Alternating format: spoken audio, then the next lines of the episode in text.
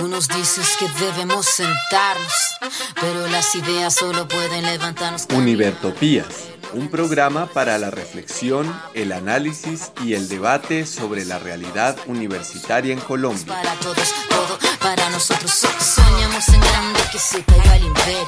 Lo gritamos algo, no queda más remedio. Esto no es utopía, es alegre rebeldía. Escúchenos en la emisora La UDFM Estéreo los domingos a las 10.30 m y por las redes sociales. Con barro, con casco, con lápiz a patear el fiasco. Provocar un social terremoto en charco.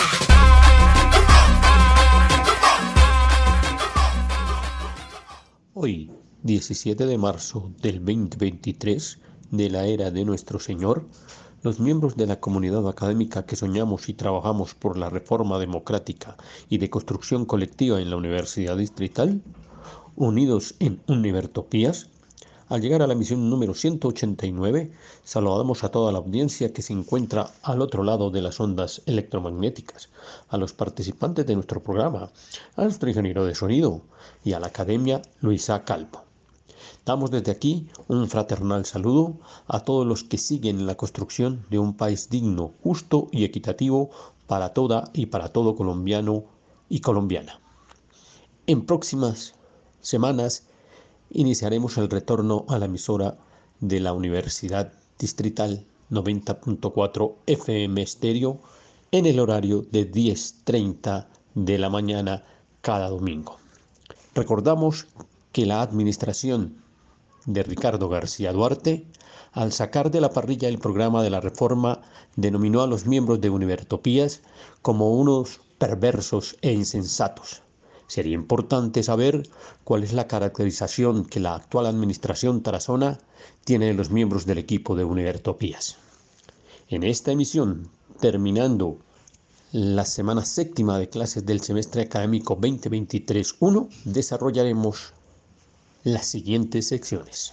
En primera instancia, actualidad universitaria en Colombia, con Edgar Ramírez, Susana Orrego y Óscar Huertas. Hablaremos de la reforma a la Ley 30, qué tareas se han desarrollado y cómo vamos. En la sección Cómo vamos en la Universidad Distrital, con Paola Vergara, Ricardo Mosco y Egna Rocío, trabajaremos frente a las incesantes quejas que los estudiantes vienen presentando frente a la puntuación de los profesores y la manera como el salario se viene disparando en ellos. Y adicionalmente se trabajará sobre un informe frente a los contratos de los profesores ocasionales y catedráticos. En nuestra tercera sección, Reforma Universitaria, a cargo de Olga Salcedo y Jairo Ruiz, se trabajará la propuesta de escuelas y se revisará cómo va la agenda del Consejo Superior Universitario frente a la reforma en este mes de marzo. Y terminamos con nuestras cápsulas para la memoria, con Olga Castiblanco y Mario Eugenia Calderón. El programa tendrá un adendo con las notas externas que tienen que ver con la lectura de el texto de la Comisión de la Verdad, Hallazgos y Verificación y con la situación de los diferentes proyectos que se han entregado para la presente agenda del el Congreso en la presente legislatura. Damos pues inicio a nuestra emisión de prueba antes de regresar a la parrilla de la Universidad Distrital e iniciamos con nuestro tema de cabecera. Somos Sur con Anati Hobbs, que constituye el cabezote de nuestra emisión semanal.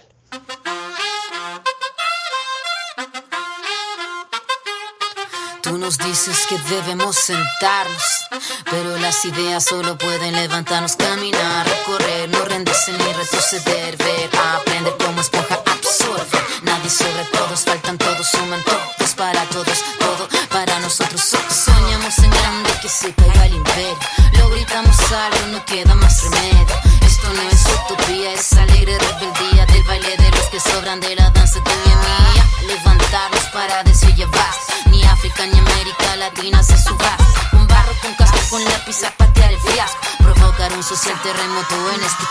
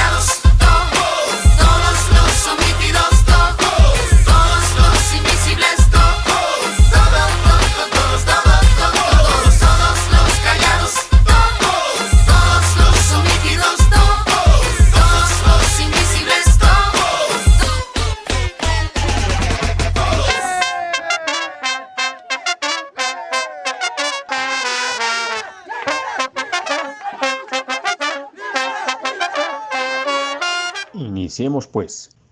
Vamos con nuestra primera sección, actualidad universitaria en Colombia. Actualidad universitaria en Colombia. Con Edgar Ramírez, Susana Orrego y Oscar Huertas. Hablemos entonces de la reforma a la Ley 30. ¿Qué tareas se han desarrollado? Desde que toma la presidencia el doctor Gustavo Petro Urrego y que se instalan las sesiones parlamentarias del periodo 2022-2, dos figuras aparecen en escena, Jennifer Pedraza y Ariel Ávila. Son los responsables de presentar una propuesta modificatoria a los artículos 86 y 87 de la Ley 30. Cuando hacen la presentación en diferentes eventos de esta reforma, con la llegada y nombramiento del ministro Alejandro Gaviria, en los procesos de socialización se generan una serie de debates frente a si se debe hacer una reforma integral a la Ley 30 o simplemente se modifican los artículos 86 y 87, modificación que consiste fundamentalmente en mejorar las condiciones financieras de las universidades y detrás de ellas de los institutos universitarios y los institutos técnicos y tecnológicos. En ese orden de ideas, el proceso de socialización se desarrolla con los rectores con el sistema universitario estatal y con los estudiantes. Frente a estas presentaciones y a estos desarrollos, la proyección de una reforma integral cobra más fuerza. Sin embargo, con la salida de Alejandro Gaviria del ministerio y el ingreso de Aurora Vergara Figueroa como nueva ministra de Educación, el debate recobra más fuerza. Toda vez que hasta donde se avanzó con Alejandro Gaviria, se había impuesto una posición en términos de mejorar el número de cupos a la universidad pública. Y se proyecta crecimiento de la universidad sin clarificar si efectivamente los artículos 86 y 87 de incremento presupuestal se desarrollarían y sin clarificar el marco de los principios universitarios, de la concepción universitaria y de la formalización de la universidad como eje de desarrollo de la nación, cómo se iban a desarrollar. Le queda pues a la doctora Aura Vergara Figueroa el trabajo de tratar de orientar los resultados de esos procesos de socialización, donde han intervenido los rectores de las universidades públicas, donde han intervenido los estudiantes de las universidades públicas que se han sentado dos veces a discutir la propuesta, nos presenten los resultados a que haya lugar. Se tratará entonces de mucha más financiación para la educación superior. Se tratará entonces de seguramente mirar cómo se conciben unos principios universitarios que le permitan a la universidad posicionarse para ejercer el trabajo de contribuir al desarrollo de una universidad, de una nación y de un país más próspero en el marco no solamente del plan de desarrollo, sino de una estrategia que contribuya a que, siendo el faro crítico de la nación, contribuya a mejorar las condiciones de vida de las amplias masas de la población desde su posición de contribuir a mejorar los sectores productivos y a visorar los mejores escenarios para que Colombia sea el país que todas y todos nos merecemos. Esto si la reforma es integral, incluyendo cómo viene la articulación con la educación media, con la educación básica y con la educación primaria. Y si es solamente presupuestal, tener en cuenta que el presupuesto tiene que ir amarrado con la cobertura para asegurar que se nivelan las necesidades que vienen desde 1992 y una vez equiparadas empezar a desarrollar el nuevo presupuesto, el nuevo ingreso para que la cobertura pueda aumentar. Actualidad universitaria en Colombia. Con Edgar Ramírez, Susana Orrego y Oscar Huertas. Vamos pues a nuestra segunda nota musical. Hay que sacar al diablo con Juliana Escobar en ritmo de bambuco. ¿Qué le estará pasando a nuestro país? Desde la última vez que yo le canté mi último bambuco habló de dolor. Ahora las cosas andan de mal en peor. No puede uno callarse teniendo voz. Si la moral del mundo va para atrás, ¿qué se hicieron los hombres que hacen el bien? Siempre la misma cosa, no para poder justicia traiga la paz. Hay que sacar al diablo, no hay más que hacer. Que suenen explosiones de inteligencia sobre el herido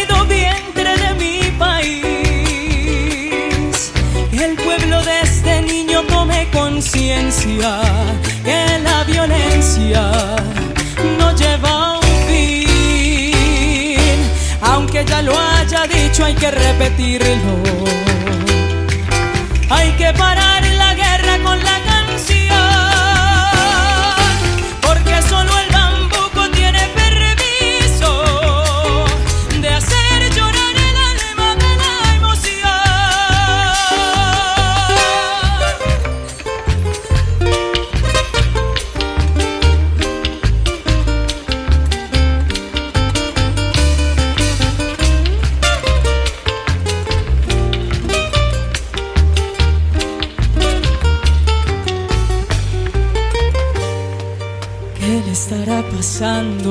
país.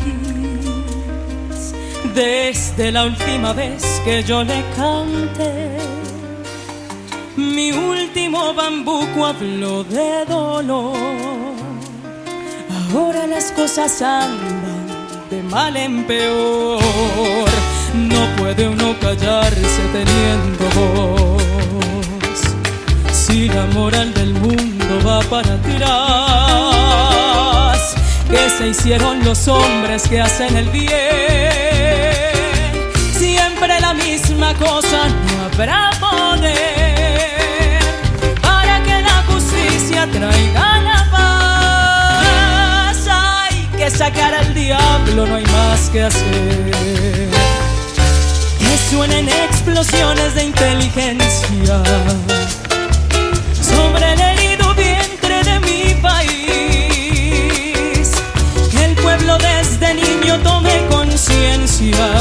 que la violencia no lleva a un fin. Aunque ya lo haya dicho, hay que repetirlo. Hay que parar en la guerra con la canción, porque solo el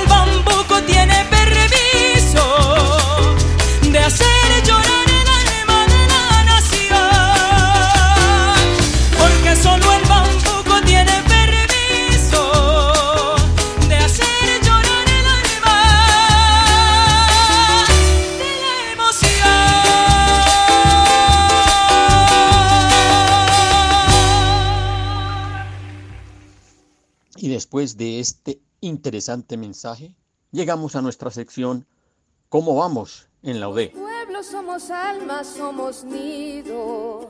Somos canto, somos danza, somos río. ¿Cómo vamos, UD? Con Paola Vergara, Ricardo Moscus y Egna Rocío. Somos quienes Iniciemos con un tema que ha dado mucho de qué hablar, sobre todo en el estamento estudiantil en los últimos días, y es la disparada de los puntos que se ha dado a ciertos profesores, sobre todo de la Facultad Tecnológica y de la Facultad de Ingeniería. Miremos de qué se trata el asunto. de hoy vamos a hablar frente eh, a la asignación de puntajes salariales que se le da a los docentes que pertenecen a universidades públicas y ver cómo está la reglamentación, que es el 1279, qué es lo que se reglamenta y qué es lo que sucede y la relación que esto tiene con pues el escándalo que ha habido en la universidad frente a los docentes de planta que tienen unos salarios bastante altos eh, con respecto a esa asignación de puntaje. Entonces, primero pues queremos dar como un panorama de qué es lo que sucede, qué es lo que pasa. La legislación del 1279, que es la que rige la eh, la asignación salarial de los docentes que pertenecen a las universidades públicas está reconoce la asignación a partir de publicaciones en revistas indexadas que tengan la categoría de conciencia reconocida. Para cada una de las categorías hay una asignación de puntaje diferente. También está el reconocimiento de, producción, de, de trabajo que se hace a partir de la academia y tiene unos topes eh, reglamentados según eh, la asignación que se le puede dar anual. Dice que se le hace un reconocimiento de solamente de cinco eh, anualmente. Eh, con respecto a ello, pues nos sorprende mucho que haya 18 docentes en la universidad que tengan más de 20 millones en su salario. Estamos hablando que son 11 docentes de ingeniería, 3 docentes de medio ambiente y 4 de la facultad tecnológica. Entonces, esto pues llama bastante la atención para ver cómo es que la universidad está reglamentando esa asignación de puntajes. Esta situación no es única y exclusivamente de la universidad, eso en eso hay que caer en cuenta también, ¿no? Y es que en muchas universidades del país se viene dando la misma situación. El artículo que plantea la revista Semana, aunque se enfoca en la universidad distrital, hay que recordar que también hay un artículo donde se habla de profesores de la Universidad Nacional, ¿no? Con salarios por encima de los 60 millones de pesos, que es una situación bien complicada.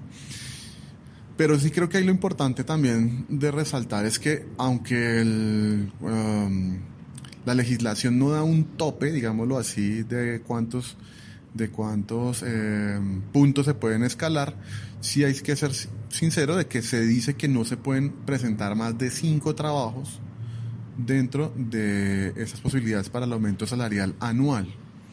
ahí está también la dificultad que tenemos con el trabajo, con la situación del profesor de, de, la facultad tecnológica, que resulta sumando los puntos para acceder a un salario que suma los 36 millones de pesos. Eso es una situación pues anormal, digamos, ahí está la situación de la anormalidad frente a eso. Pero sí podemos reconocer que hay una serie de profesores que tienen unos salarios altos, que reconocen el, trabajo académico, que se reconocen ese tipo de situaciones, pero sí hay que ser muy sinceros en que también hay unos manejos, digamos, un poco eh, turbios en la asignación y cómo se reconocen esas situaciones, porque pues, la ley sí es muy clara en ese sentido, de decir que solamente se pueden reconocer cinco trabajos. Eh, independiente del valor numérico de, puntos salariales que se asuman, solo se pueden reconocer cinco anualmente. Entonces, ahí es donde está la situación alrededor de esas anomalidades, que, esos elementos anormales que encontramos dentro de la dinámica de las universidades públicas, porque de ahí sí creo que es necesario ponerlo en un factor que es mucho más amplio, no es una situación exclusiva de la universidad y no es por salir a defenderla, pero sí es en la dinámica de que es una, es una cuestión que no se revisa con el juicio eh, necesario. Eso también siento yo que es una eh, limitante para poder abrir nuevos concursos docentes, porque mucho del presupuesto se invierte otra vez en estos puntos salariales para seguir, digamos de alguna otra forma, nutriendo ya a los profesores de planta que tienen ciertos niveles salariales altos. Entonces ahí sí creo que la universidad debería dar unos topes anuales donde se reconozca, claro, el esfuerzo académico que los profesionales hacen, pero sí no va a afectar el presupuesto para poder hacer nuevas contrataciones de profesores de planta o de profesores de tiempo completo, ¿no? Esa es la otra limitante que ahí estamos evidenciando y es que para profesores de vinculación especial o de tiempo completo ocasional o de hora cátedra no sirven estos puntos salariales. Esto solo se reconoce para profesores de carrera administrativa. Entonces, eso hay que revisarlo con sumo cuidado y exigir incluso a la universidad que ponga pues unos topos salariales en esos ejercicios y en esas dinámicas particulares de esos trabajos. Entonces, importante ese punto de partida.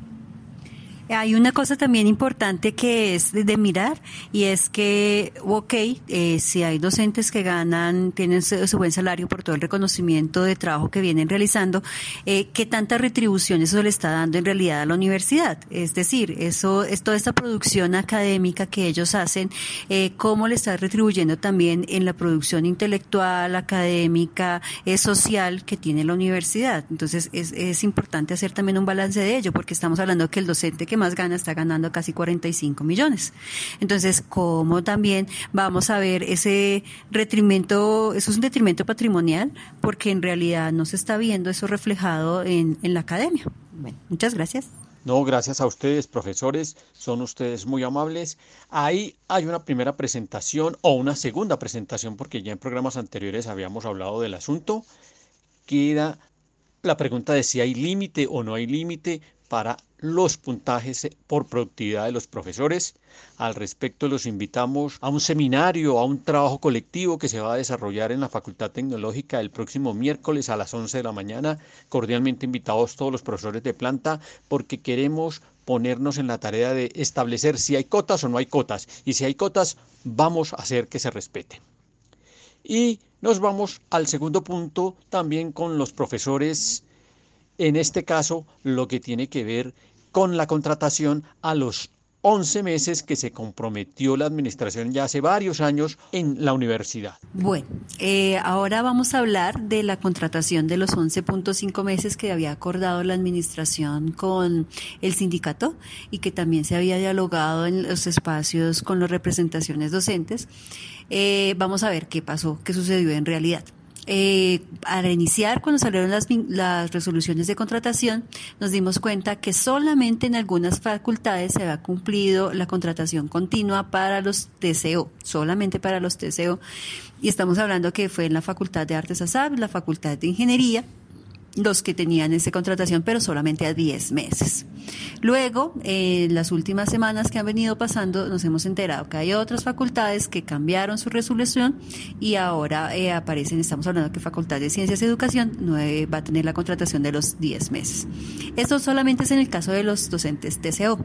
En el caso de los docentes MTO no se cumplió esta contratación a la continua de, de, los dos semestres, sino que dicen que hay una legislación del Consejo Superior que lo impide. Los docentes de cátedra vuelve y juega, siguen quedando a la deriva, porque no se ha dado la discusión de fondo y es que en realidad mientras el estatuto docente y la, las resoluciones que rigen eh, la contratación de docentes de vinculación especial no permita que se realicen unas actividades más allá de las clases, pues no va a ser posible esa contratación continua y sobre todo pues ver qué se puede hacer en ese periodo intersemestral. Entonces, a partir de esto tenemos dos invitados que nos van a hablar también frente a, lo que ellos han vivido de su contratación. Um, buenas tardes, eh, yo soy docente tiempo completo. Eh, la propuesta que se dio de 11 meses y medio fue eh, una propuesta de la administración anterior junto con el sindicato y los docentes representantes y creo que se dio un año, tristemente. Tristemente no sabemos el por qué no continuó, eh, no hubo ni un comunicado, eh, ni una reunión, ni una resolución donde se cambiara nuevamente.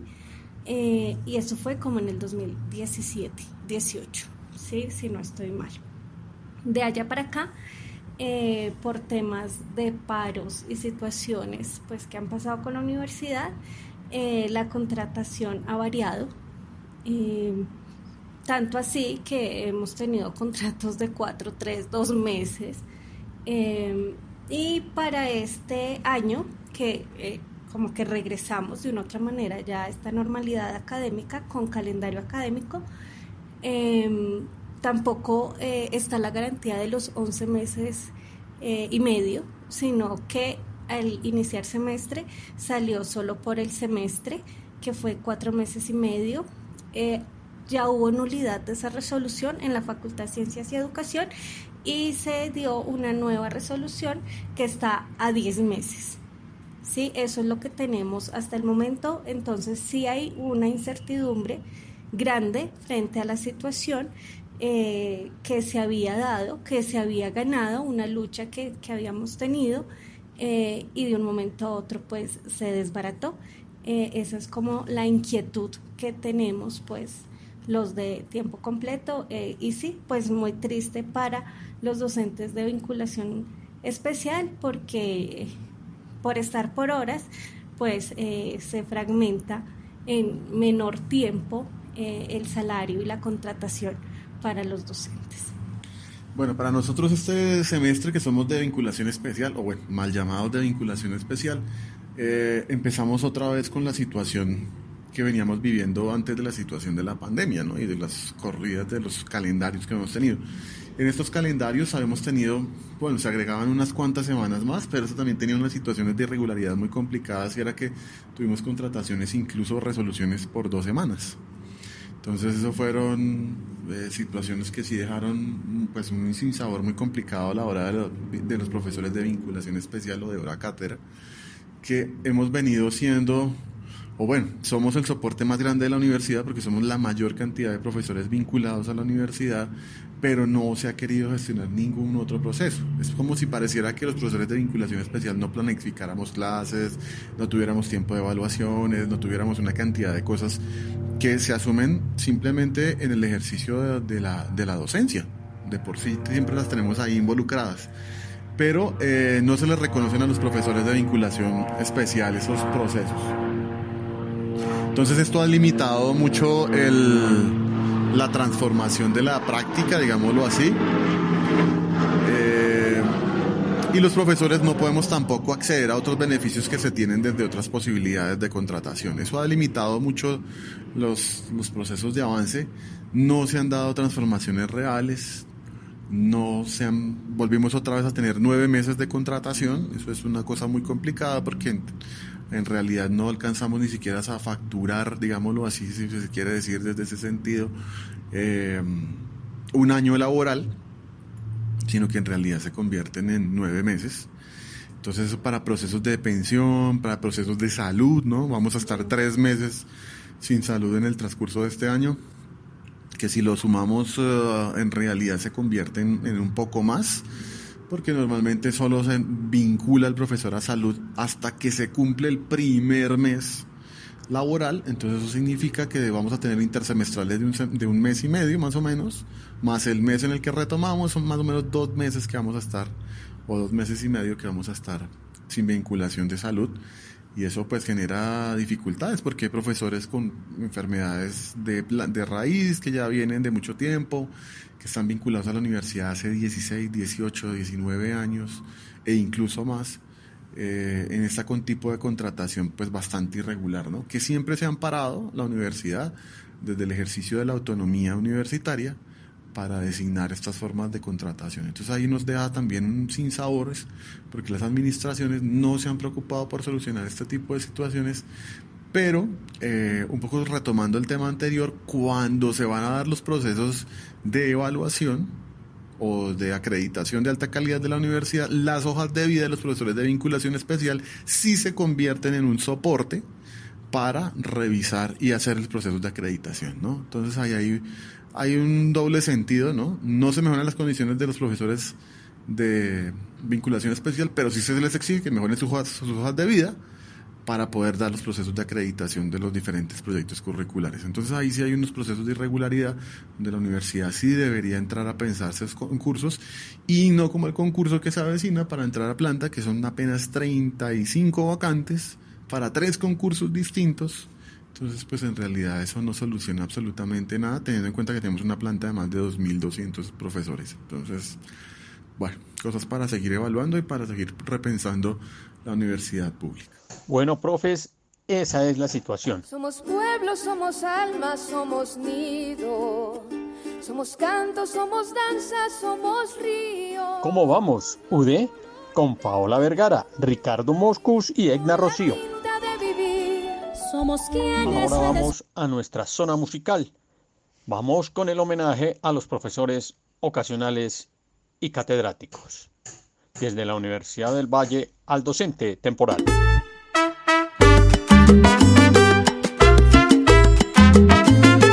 El docente ocasional y de cátedra en cuestión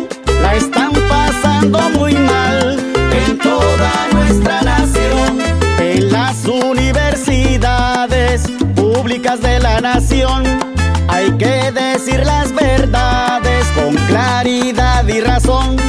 Hay docente ocasional y de cátedra precarios con exceso laboral, pero de bajos salarios. Dicen que no es empleado,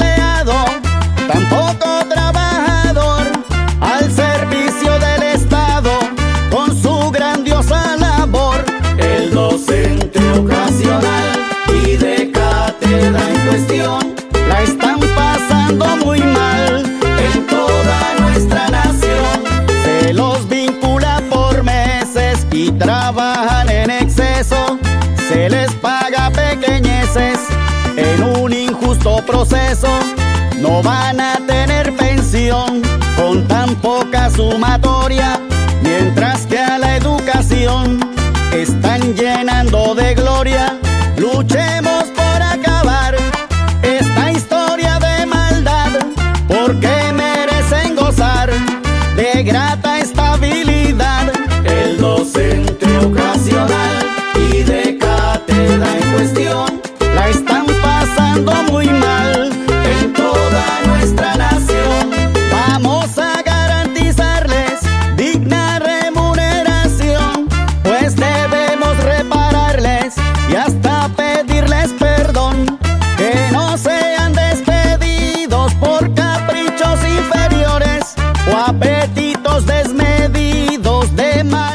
después de este hermoso tema entramos a la reforma universitaria. de historias nuevas, presente y futuro apuestas, somos reforma y emblema. ¿Y de las reformas universitarias qué?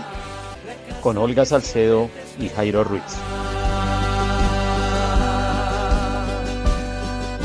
Bueno, profe Olga, usted ya nos ha contado en los programas anteriores sobre la propuesta de áreas de formación, sobre las propuestas de facultades.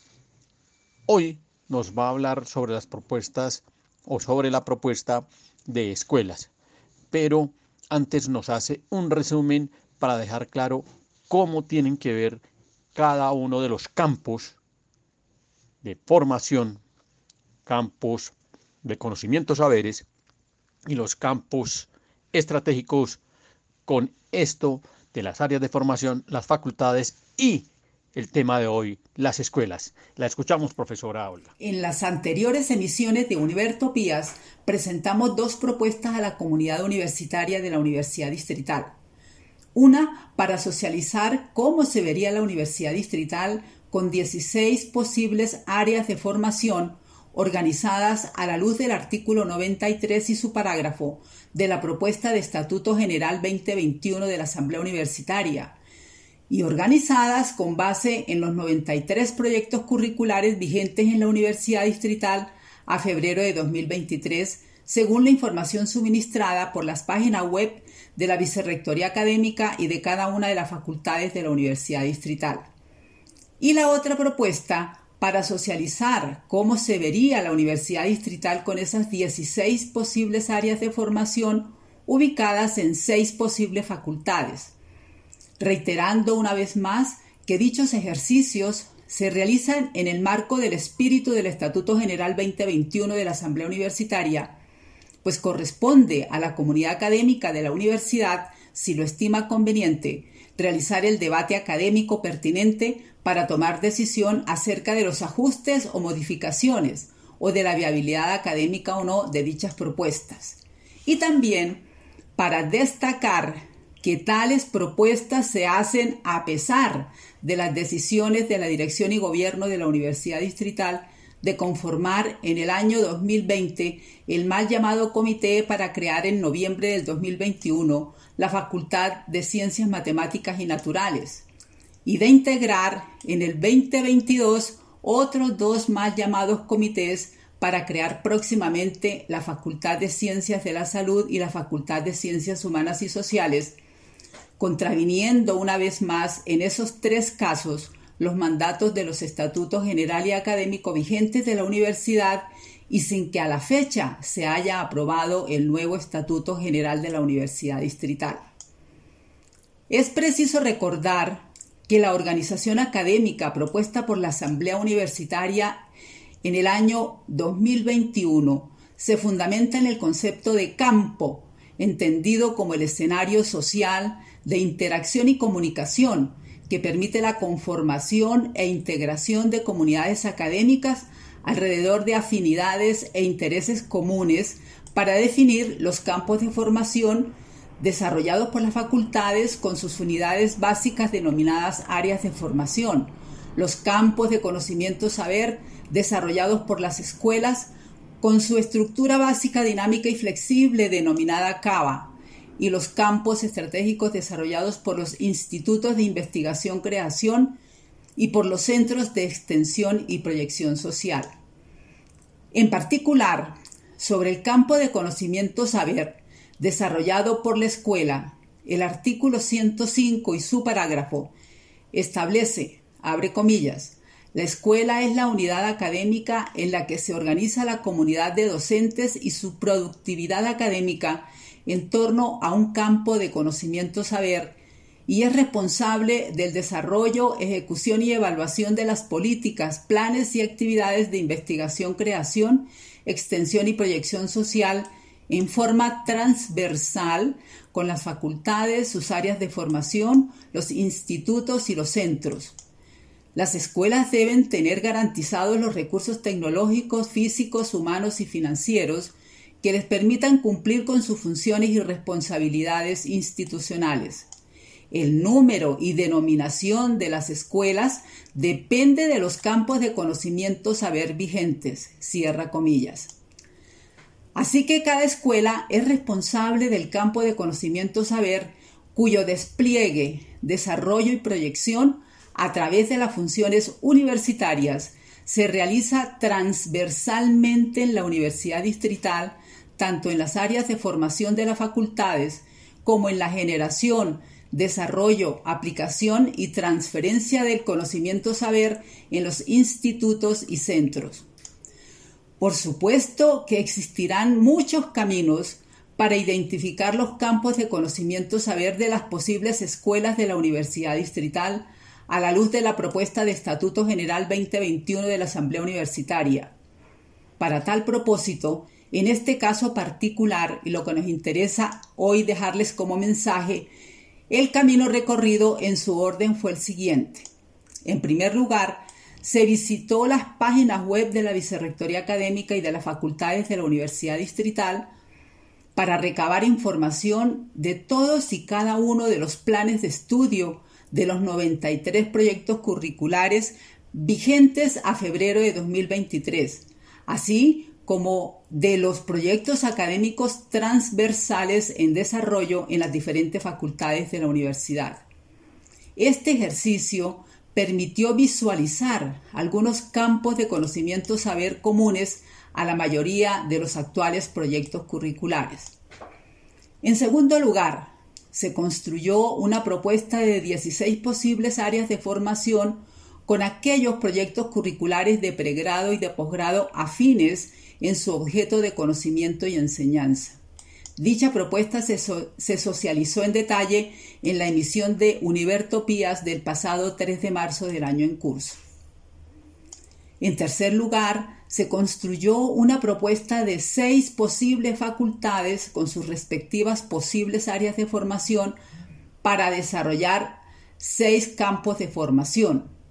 Así, el campo de formación tecnológica e ingenieril, el campo de formación en ciencias y educación, el campo de formación ambiental, el campo de formación en administración y economía, el campo de formación en artes y el campo de formación en ciencias básicas y aplicadas.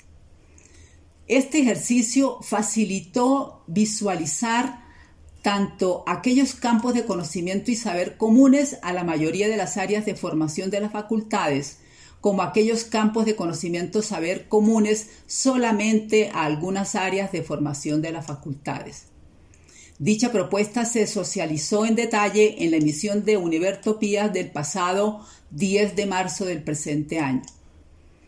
En cuarto lugar, el Plan Estratégico de Desarrollo 2018-2030 de la Universidad Distrital y la visión declarada de los tres proyectos académicos transversales de la Facultad de Ciencias y Educación ayudó a visualizarlos como dos campos de conocimiento saber de la Universidad Distrital transversales a toda la institución. Tales proyectos académicos son el Proyecto Académico de Investigación y Extensión de Pedagogía PAEP, el Proyecto Académico de Educación en Tecnología PAET y el Proyecto Académico Transversal de Formación de Profesores en Nuevas Experiencias Educativas Incluyentes y Solidarias NEEIS. Y en quinto lugar, se colocó un nombre tentativo a cada escuela para distinguir y diferenciar su campo de conocimiento saber. Con base en las anteriores consideraciones y a la luz de la propuesta de Estatuto General 2021 de la Asamblea Universitaria, la Universidad Distrital requeriría las siguientes 16 posibles escuelas.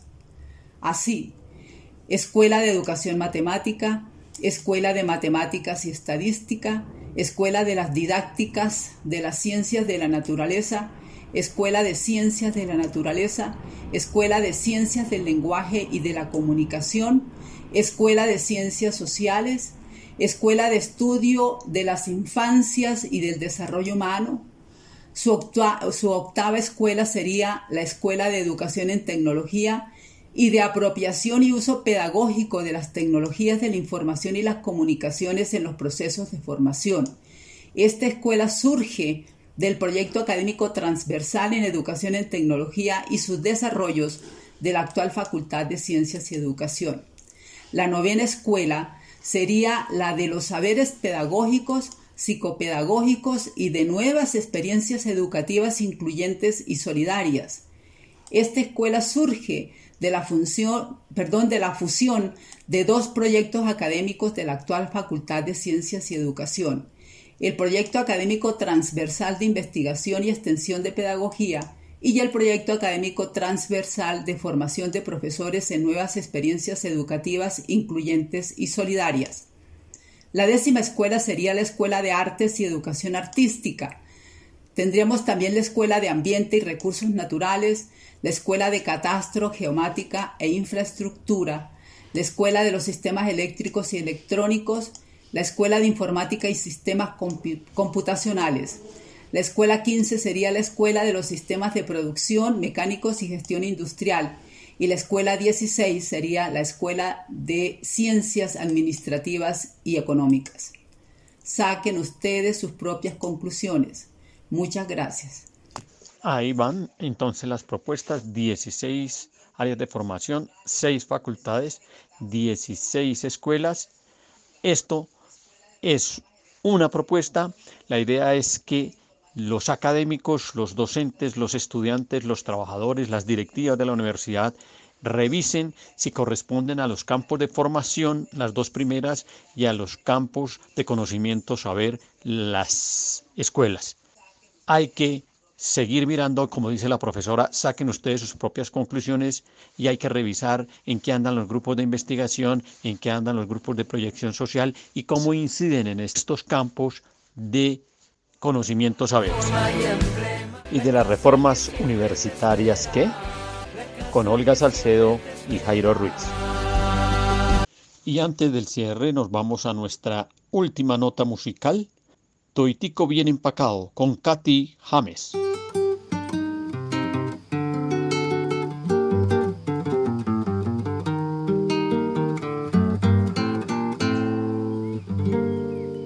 ¿Qué tal su café? ¿Cómo estuvo su agua y panela? Qué buenas arepas las que prepara doña Rubiela. ¿Qué tal el ajiaco con el frío de la mañana? Y el sabor de la papa que traje fresquita y de la sabana. Discúlpeme si interrumpo su desayuno. Para salir de las dudas es el momento más oportuno. Dígame usted si conoce la molienda o el azúcar es solo una bolsa que le compran en la tienda. Y cuénteme qué sabe de su tierra, cuénteme qué sabe de su abuela, cuénteme qué sabe del maíz, o acaso olvidado sus antepasados y su raíz. Dibújeme el árbol del cacao, mientras se toma ese chocolate con pan tostado Dígame su merced, ¿qué sabe del asadón? Ese es el que le trae a usted las sopitas al cucharón. Y cuénteme, ¿qué sabe de su tierra? Cuénteme, ¿qué sabe de su abuela? Cuénteme, ¿qué sabe del maíz? ¿O acaso ha olvidado sus antepasados y su raíz?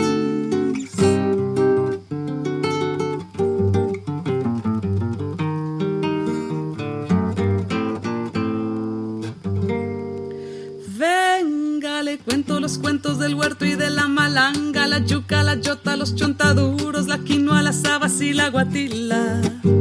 Le tengo el guandú, las arracachas y la calabaza. Le traigo guineos, también chacha frutos y unas papitas en la mochila.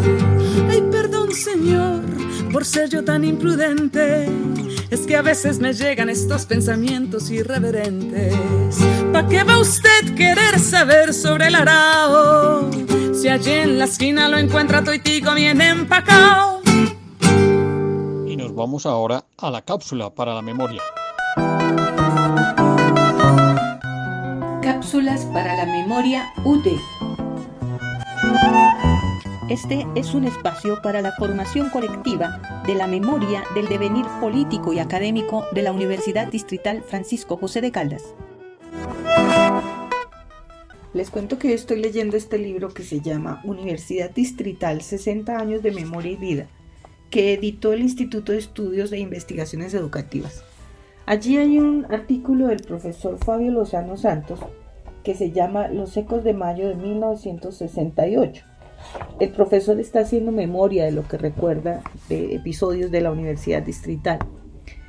Bueno, y recordemos que el profesor Lozano ha sido miembro del Consejo Superior en repetidas oportunidades en representación de diferentes gremios o grupos, digamos. Entonces ha estado presente en el desarrollo de lo que ha ocurrido con la Universidad Distrital a lo largo de muchos años.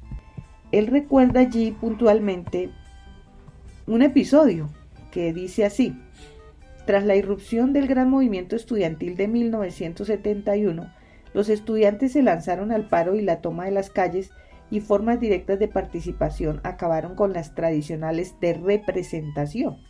Los consejos estudiantiles fueron reemplazados por coordinadoras designadas en las asambleas para asumir propósitos coyunturales y tareas definidas. La democracia directa reemplazó la democracia representativa. Y bueno, continúa relatando todo lo que ocurrió en aquel momento que los estudiantes lograron que el Consejo Superior eliminara la presencia tanto de la curia, eh, de un sacerdote, como de dos concejales y a cambio de ellos entraron estudiantes y profesores a formar parte del Consejo Superior y bueno, en fin. Después hubo un cierre de la universidad, pero lo interesante o lo llamativo es que el profesor eh, concluye Así, dice, la, abre comillas, anarquía, cierra comillas, proveniente de una institución de educación autónoma cogobernada por profesores y estudiantes, la condujo al cierre temporal. Él le achaca pues ese cierre a esa situación. Sin embargo, pues se sabe pues que hay muchas condiciones, muchos condicionantes que llevan a estas situaciones. Eh, y, y llama la atención ese comentario escrito hace muchos años por el profesor Fabio, porque en el, en el comunicado que mandan a la comunidad universitaria recientemente con su análisis sobre la reforma eh, propuesta por la Asamblea Universitaria, uno de los peros que él le encuentra es que, según él, los proponentes de ese estatuto quieren adueñarse de la autonomía universitaria. Y entonces no se entiende cómo es que, eh, o sea, queda para la reflexión, ¿no? ¿Cuál es la, relación que será que el profesor le encuentra a la definición de autonomía universitaria que hay en la ley 30, que le otorga ese poder justamente a las comunidades universitarias. Pero sin embargo lo cuestiona, ¿no? Olga, muy interesante la lectura que nos traes el día de hoy eh, del libro de 60 años de historia de la Universidad Distrital.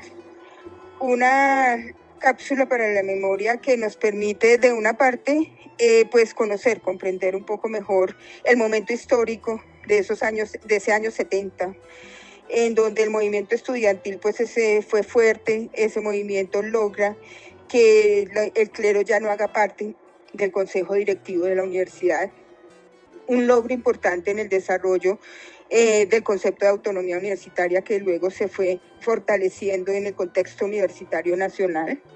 Eh, pues también esas cápsulas para la memoria nos permiten conocer cuál fue la interpretación del autor, en este caso el profesor Lozano, de ese momento histórico, aunque pues no coincidimos con la interpretación que él da, pues sí es eh, su forma de observar y su forma de entender ese, ese momento histórico que se dio en los años 70. Eh, pienso yo que esta lectura nos da oportunidad de profundizar sobre el concepto de autonomía universitaria y cómo ese concepto de autonomía universitaria que fue ya eh, es, eh, plasmado en la Constitución Política de Colombia y que luego fue desarrollado eh, con mayor detalle en la Ley 30, desarrollando allí instrumentos para el despliegue de esa autonomía universitaria y dejando claro que las universidades pueden adoptar sus propias normas, construir sus propios estatutos y dejando claro que son las universidades las que los construyen. Eh, en esa medida, el concepto de autonomía universitaria lo que busca, en últimas, es que la universidad, en el desarrollo de sus funciones de docencia, investigación, proyección social del conocimiento, logre la suficiente distancia e independencia de poderes políticos, económicos o religiosos.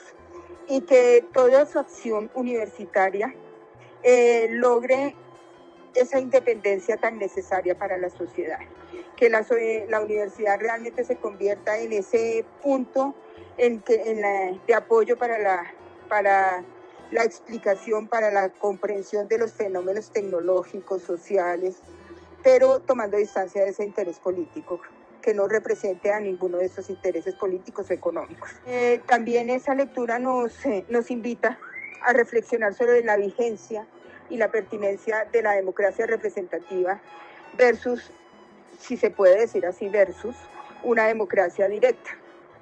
Cosa que es absolutamente vigente y pertinente reflexionar más profundamente en estos momentos, cuando la Universidad Distrital pues, se encuentra en un proceso de, de reforma orgánica y pues el contexto universitario inicia un proceso de revisión de la Ley 30 de Educación Superior. Es, eh, en esa medida es pertinente revisar la vigencia de las figuras de, de democracia representativa que definitivamente no han dado los frutos esperados en el contexto universitario y en otros contextos es, eh, pasan cosas similares, eh, por cuanto los representantes en muchas oportunidades no representan eh, a los representados, valga la redundancia. En esa medida es, amerita un análisis profundo para evaluar cuáles son los mecanismos, las formas de democracia que permitirían realmente que la universidad en su conjunto no una instancia universitaria, sino una universidad en su conjunto, logre desplegar el concepto de autonomía universitaria. Son muchas las cuestiones que nos deja esta píldora para la memoria, nos ha refrescado la memoria y nos deja aspectos para el análisis. En la producción, Olga Castiblanco y María Eugenia Calderón. Muchas gracias, profesoras Olga y María los miembros de la comunidad académica que soñamos y trabajamos por la reforma democrática y de construcción colectiva en la Universidad Distrital, el equipo de Univertopías, agradecemos a nuestro ingeniero de sonido, a la Academia Luisa Calvo, a nuestros invitados, a Paula, a Olga Esther, a Olga Castiblanco, a María Calderón, a Camilo, a todos los que intervinieron en nuestro programa. A todos los que nos escuchan a través de las ondas electromagnéticas. Nos vemos y nos oímos la próxima semana. Que la comunidad bogotana, los luchadores populares continúen incesantes con contundencia y decisión por la construcción de la universidad y el país que todas y todos nos merecemos. Tú nos dices que debemos sentarnos, pero las ideas solo pueden levantarnos. Univertopías, un programa para la reflexión, el análisis y el debate sobre la realidad universitaria en Colombia. Para todos, todo para nosotros. Soñamos en grande que se caiga el imperio. Lo gritamos algo, no queda más remedio. Esto no es utopía, es alegre rebeldía. Escúchenos en la emisora La UDFM Estéreo los domingos a las 10.30 m y por las redes sociales. Con barro, con casco, con lápiz a patear el fiasco. Provocar un social terremoto en este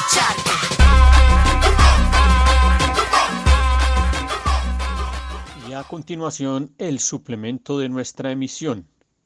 En primera instancia, la lectura del documento de la Comisión de la Verdad, hallazgos y recomendaciones.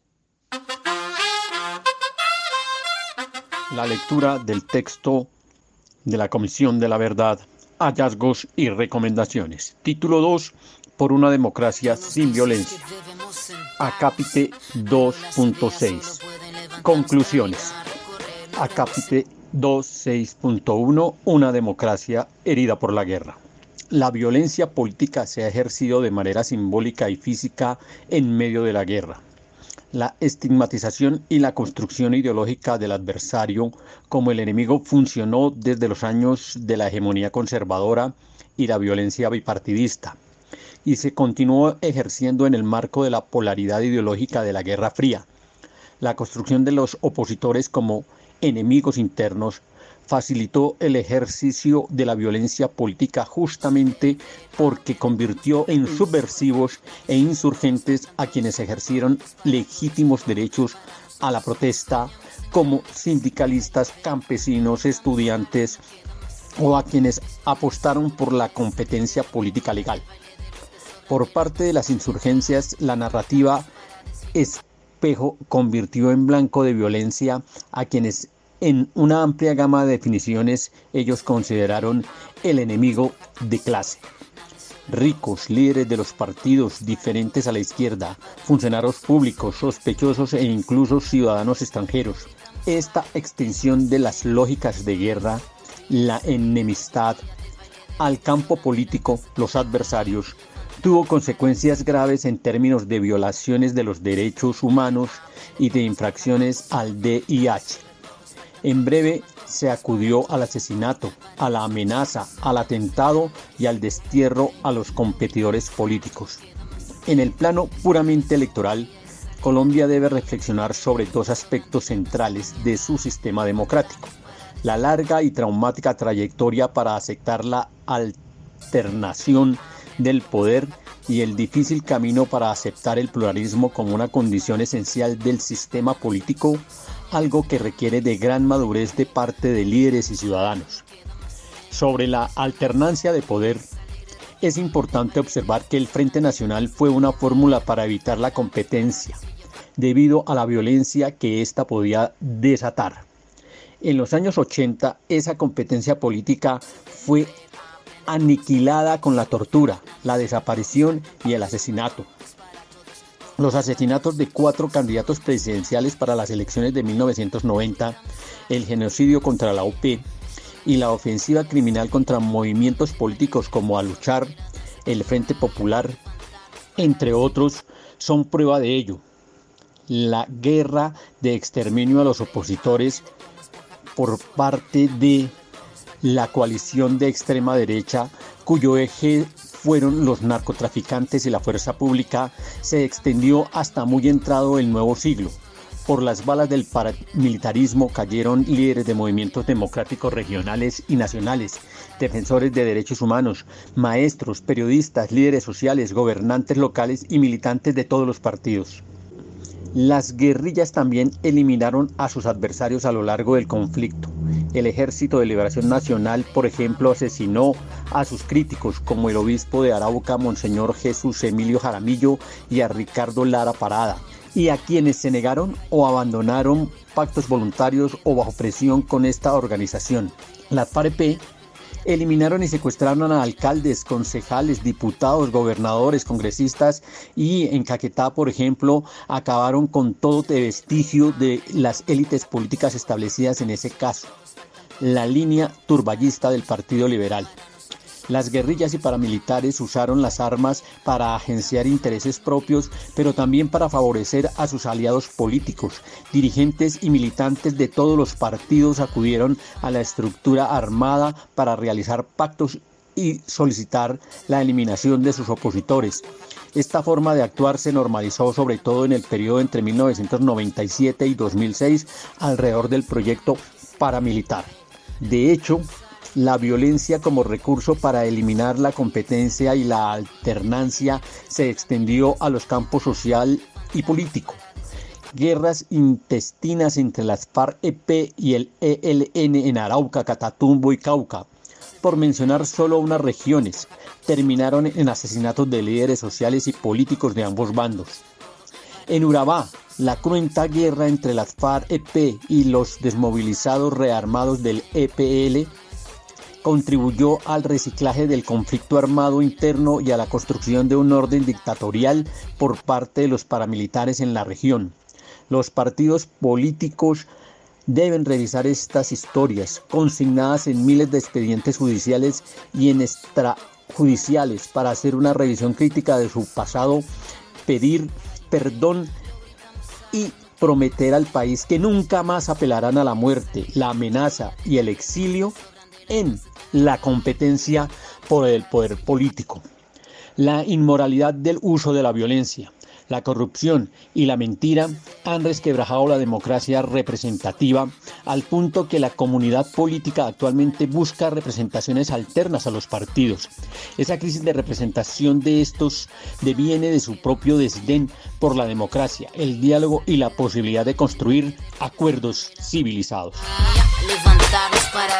Capítulo 262 No hay derecho a la guerra. Si bien la historia muestra un país con una democracia restringida, imperfecta, semicerrada, con momentos oscuros donde el propio Estado usó la violencia ilegítima para detener la democratización, la guerra no ha servido para mejorar, sino para profundizar las fallas de la democracia en el país.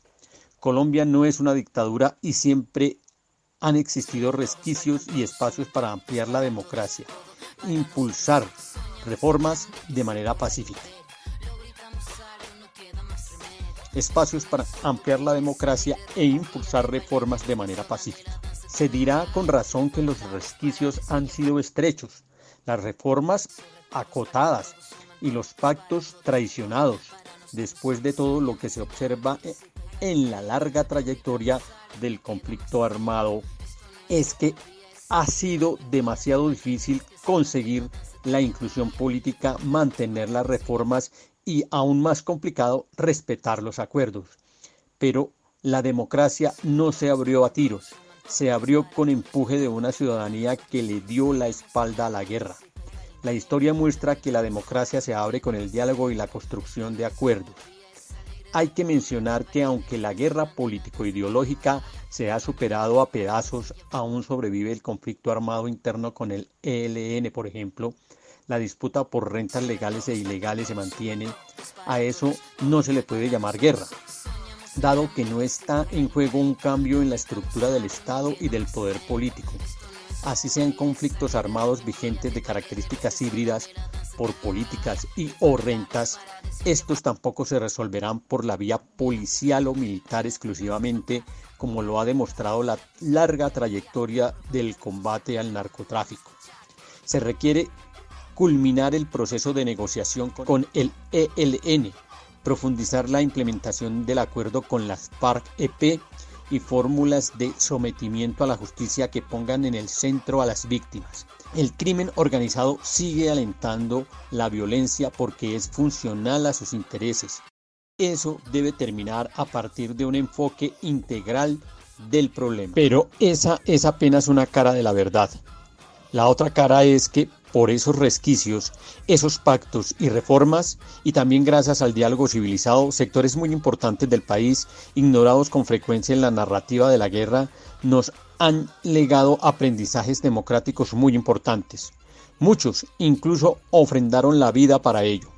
La prueba de que la democracia en Colombia con todas sus imperfecciones, nunca fue un escenario cerrado herméticamente, es que las propias guerrillas que buscaban un cambio radical del sistema también optaron por participar en él cuando enarbolaron la combinación de todas las formas de lucha. El PCC mantuvo una relación política compleja con las FARC-EP por lo menos hasta el año 1991, pero al mismo tiempo participó en las elecciones e influyó en la lucha social y política. Lo mismo ha hecho el ELN, que paulatinamente ha permeado instancias institucionales o del movimiento social como una manera de usar las posibilidades que da un sistema democrático para ponerlo en jaque. Este derecho a la rebelión reservado en la comunidad internacional para quienes se levantan contra regímenes opresores no aplica para el caso colombiano. Sería un largo debate decir si se aplicó en algún momento por las exclusiones que representó el Frente Nacional, por la dictadura disfrazada que hubo durante el Estatuto de Seguridad o durante la guerra sucia de exterminio social y político adelantada por sectores del Estado y las élites. Todo ello puede considerarse suficientemente opresivo. Sin embargo, la historia reciente prueba que la guerra no hizo más que profundizar los rasgos más autoritarios y criminales del régimen político. La violencia solo engendró más violencia. La violencia sigue engendrando violencia. En cambio, el abandono del uso ilegítimo de las armas por parte de los dos actores fundamentales de la guerra, Estado y guerrillas, o dicho en clave política, del campo de la contrainsurgencia que representa el statu quo y la insurgencia que representa el cambio revolucionario, ha permitido los avances democráticos. La democratización y la paz han sido empujadas por la sociedad civil, organizada y no organizada, y por una confluencia de actores nacionales e internacionales que han apostado por la salida política. Los procesos democráticos que se cristalizaron en la Constitución de 1991 tienen detrás de la agencia de movimientos sociales y políticos que de manera democrática empujaron tanto a la insurgencia como a sectores del establecimiento a aceptar que se necesitaba romper la exclusión heredada de la República conservadora. En los momentos más determinantes del cambio político se han integrado sectores de todas las clases sociales, de diferentes ideologías y de toda la nación en su sentido más amplio. Gracias a ello fue que se dio la Constitución de 1991 y el acuerdo de paz firmado en 2016. Ningún partido, ninguna élite y ningún movimiento puede lograr la paz de manera personal o unilateral. De hecho, la falta de concurrencia de sectores de las élites, el Estado o el pueblo ha significado la repetición del conflicto. Eso ocurrió en los años 90 y una vez más después de 2016. El conflicto se perpetúa porque la paz no es un propósito nacional. La nación necesita enfilar sus esfuerzos en cerrar para siempre el capítulo de la guerra porque el pueblo colombiano ya no la quiere ni justifica. La guerra ya no necesita doctrinas, ejércitos, programas o rebeldes. La guerra no es el camino. Acápite 263. La paz imperfecta.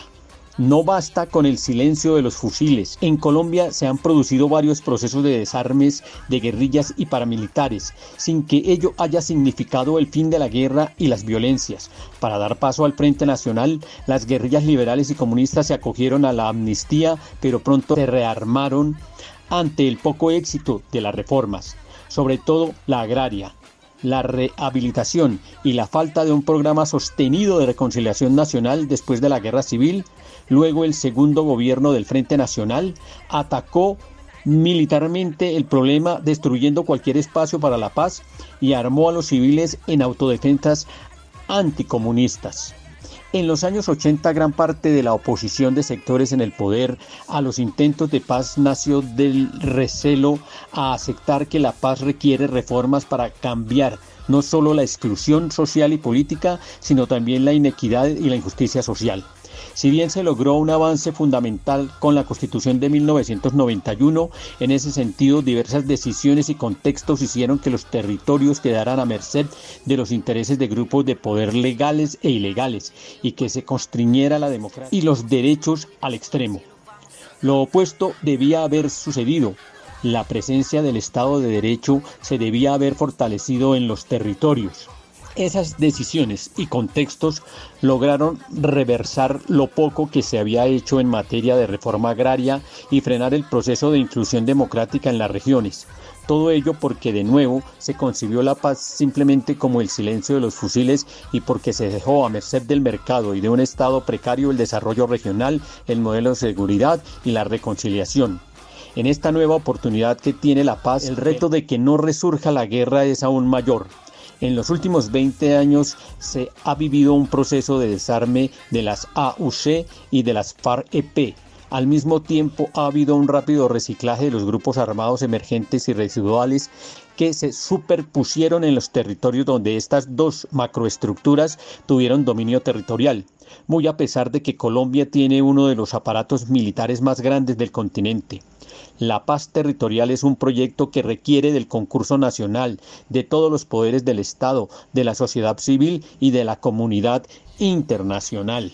Lo que demuestra amargamente esta experiencia es que la paz no crece silvestre así como la guerra se mantuvo durante 60 años a partir de decisiones políticas de sus actores, la paz requiere decisiones políticas y como condición de la democracia reglas de juego, instituciones y valores.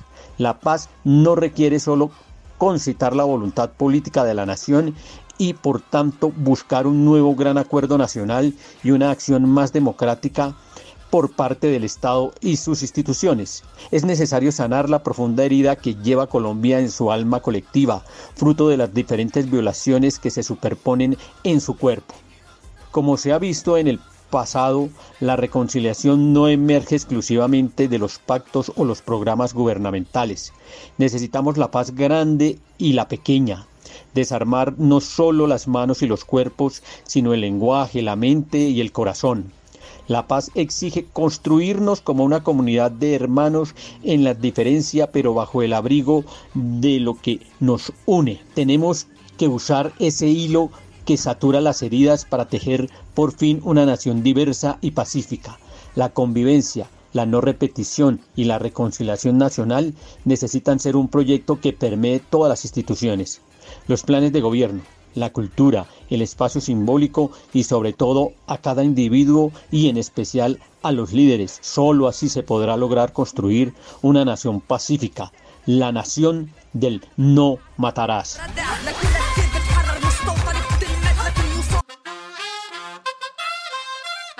Y finalmente hacemos mención a, a las tres reformas básicas que se han entregado para que se tramiten en el Congreso de la República, en Cámara y Senado.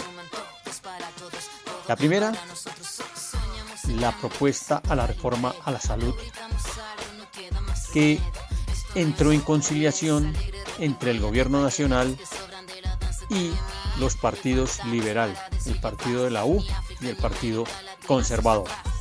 De tal suerte que se cuenta con esa conciliación con una mayoría relativa.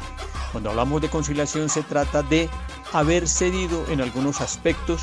Un aspecto importantísimo en el que se cede con estos partidos es en que el sistema no será netamente público, será un sistema mixto, público y privado, en donde la característica fundamental, la atención primaria, queda en el documento y tanto el sector público como el sector privado están obligados a atender a los ciudadanos en cualquier punto del país, en cualquier punto de la geografía nacional, con las mismas condiciones que en la ciudad. Es decir, se logra el espíritu de la propuesta en términos de hacer que todo colombiano, que toda colombiana tenga derecho a la salud en forma prioritaria. El asunto de cómo funciona el dinero, cómo migra el dinero hacia las instancias, los hospitales y los entes fundamentales sigue imponiéndose. Existen las EPS como tramitadores del ejercicio de gestión, pero ya no tendrán el manejo sobre el dinero. Así que hay avances importantes sobre la reforma laboral. La reforma laboral ha sido entregada. Su característica fundamental es la recuperación de derechos perdidos por los trabajadores, el derecho a la protesta, el derecho a la organización sindical, el derecho a la estabilidad laboral y con ello entonces detrás los procesos de formalización laboral, por lo menos en los sectores productivos y en las labores primarias, básicas, misionales de las organizaciones empresariales.